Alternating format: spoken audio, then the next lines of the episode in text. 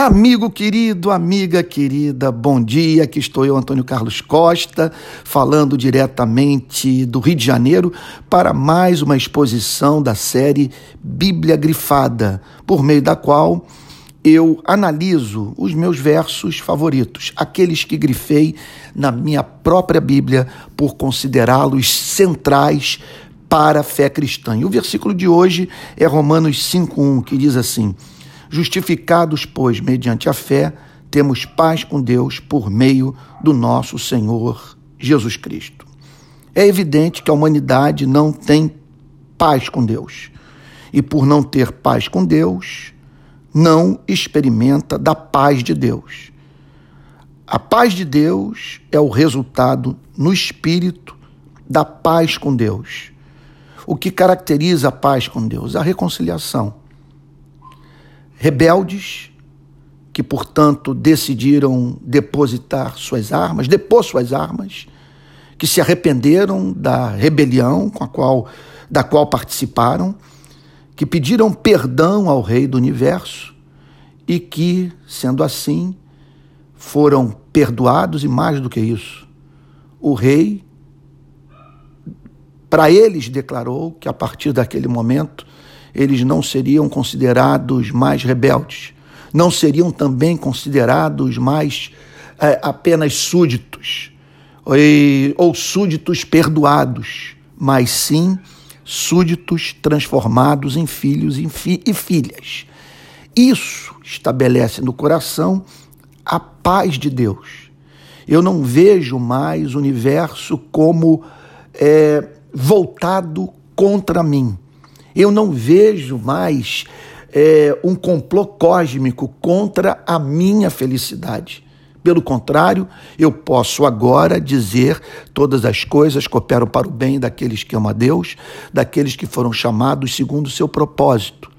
E por quê? Que eu estou em paz com Deus. Deus não se relaciona mais comigo a partir de uma imposição da sua natureza santa que o move a me tratar como alguém que se encontra em rebelião e por isso privado de, da comunhão com o Criador e exposto às mais diferentes manifestações do juízo divino. Eu fui reconciliado. Como se dá essa reconciliação? Que estabelece a paz com Deus, o fim da guerra entre a criatura e o Criador, e permite, portanto, essa paz que excede todo o entendimento se estabelecer no espírito. Uma palavra central que aparece nesse verso é o vocábulo justificado. Justificado. A Bíblia apresenta o justo como aquele que vive uma vida agradável a Deus. Dos justos é o reino dos céus as orações dos justos são ouvidas, os cabelos da cabeça dos justos estão contados. Eles são objeto do amor complacente do Criador. O Criador tem deleite na vida dos justos. Quem são os justos? Os justos são aqueles que vivem em conformidade à lei. O que significa viver em conformidade à lei? Obedecer os mandamentos. O que significa obedecer os mandamentos? Cumprir apenas dois deles, que se constituem na essência de todos os demais. Se você cumprir esses dois mandamentos basilares, as demais expressões de obediência se manifestarão. Que mandamentos são esses? Ora, amar a Deus com todo o coração, força, alma, entendimento, e amar ao próximo com amor que nós conhecemos, aquele com o qual nascemos, aquela, aquela loucura que nós temos por nós mesmos. Então, ser justo é amar, é dar a Deus e ao próximo aquilo que é devido ao Criador, aquilo que é devido à criatura, criada à imagem e semelhança do Criador. Isso, portanto, vai representar você viver uma vida de gratidão a Deus. Não querer a riqueza nem a pobreza, a saúde nem a doença, a fama nem o anonimato, mas querer a presença de Deus, viver para a glória do seu nome. Significa você passar a tê-lo como supremo bem da sua vida e por isso fixar os seus afetos nele e viver para o seu louvor. Amar ao próximo como o amor que nós temos por nós mesmos significa viabilizar a vida de todo aquele que cruza o nosso caminho. Quem tiver contato conosco, portanto, ser levado a se sentir amado. Ninguém vive isso. Ninguém é justo. Por isso, por isso, o texto fala sobre uma justiça que é recebida mediante a fé. Justificados, pois, mediante a fé. Qual é a diferença entre ser justificado mediante a fé e uma justiça que é alcançada de um outro modo qualquer?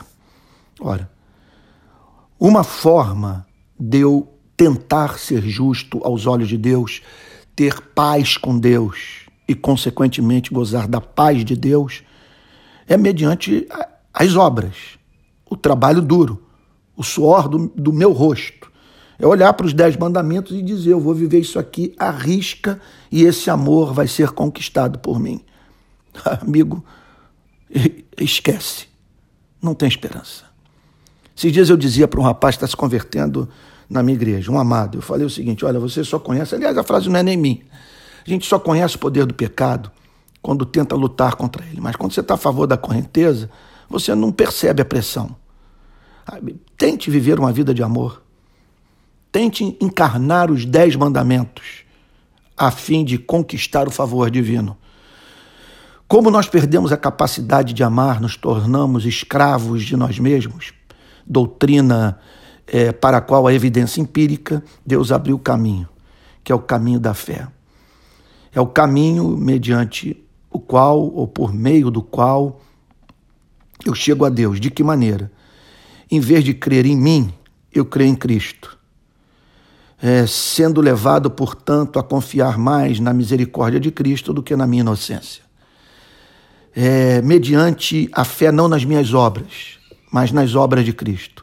No Cristo que cumpriu a lei por mim, o Cristo que viveu os dez mandamentos, o Cristo que amou, amou o Pai, amou o próximo e que não apenas cumpriu a lei por mim, o Cristo que deu sua vida por mim, que pagou meu débito, que zerou minha conta, que, portanto, fez uma ponte entre a minha vida e o meu Criador, que possibilitou assim a paz com Deus. Observe que tudo é por meio de Cristo. Justificados, pois, mediante a fé, temos paz com Deus por meio do nosso Senhor Jesus Cristo.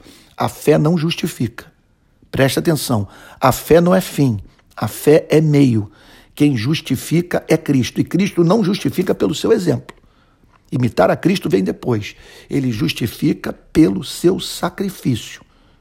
Nós temos paz com Deus mediante fé na obra sacrificial de Cristo, porque Deus assim estabeleceu que um da nossa espécie teria que morrer por nós e que mediante a fé Nesse sacrifício, os rebeldes seriam reconciliados com o Rei do universo.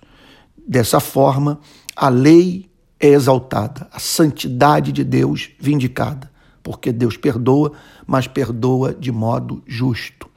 Ele não apenas diz que nós estamos perdoados, mas diz que nós estamos perdoados mediante um sacrifício que satisfez as demandas da justiça do Criador, porque, em razão de termos praticado o repugnante, Deus não está é, nos considerando pegadores por capricho. Não se trata da prática de trivialidades. Está falando de um desamor que só trouxe ruína para esse planeta. E por isso o Pai enviou o seu Filho para morrer por nós e estabeleceu que todo aquele que se arrepender de ter participado dessa rebelião e crer no sacrifício do, do Filho será considerado justo, será declarado justo, será visto como tal aos olhos de Deus. E a partir, portanto, dessa justiça imputada, passar a viver na realidade de uma injustiça infundida, mediante a qual nós vivemos como justos, para a glória do Criador, como expressão de gratidão.